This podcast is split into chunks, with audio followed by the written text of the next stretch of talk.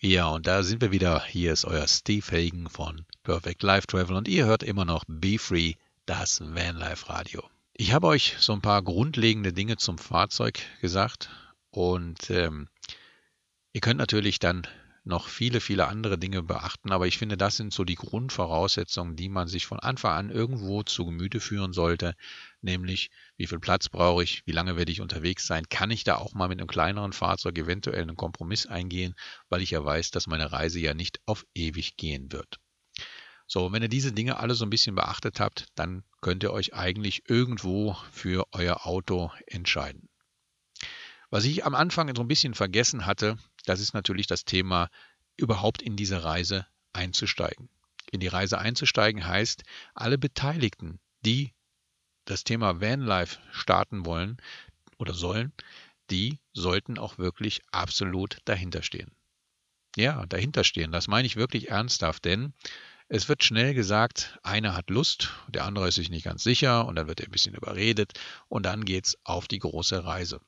Und glaubt mir Leute, es werden Probleme auf euch zukommen. Das ist vollkommen normal. Das ist genau wie bei allen anderen Dingen auch im Leben. Aber wenn ihr alle zusammen hinter diesem Thema von Anfang an steht, dann werdet ihr auch alle Höhen und Tiefen gemeinsam meistern.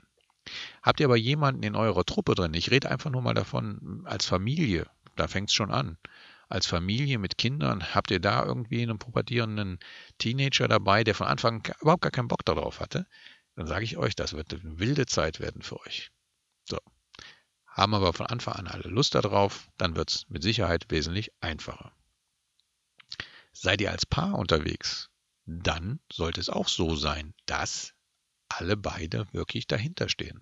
Denn sollte es so sein, dass ihr eure Partnerin oder euren Partner dazu überreden müsst, könnt ihr euch sicher sein, egal wie toll eure Beziehung vorher war, jedes Mal, wenn es ein Problem gibt in eurem Vanlife-Abenteuer, dann wird es so sein, dass der andere, der überredet wurde, immer sagen würde, habe ich dir doch gleich gesagt. Ich habe dir gleich gesagt, wir sollten die Finger davon lassen. Ich hatte ja gar keine Lust, schon von Anfang an nicht.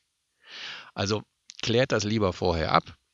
Und wenn ihr hingeht und sagt, okay, wir wollen es trotzdem machen, dann entscheidet euch lieber von vornherein erstmal für eine kurze Variante, nämlich eine zeitbegrenzte Van-Life-Tour.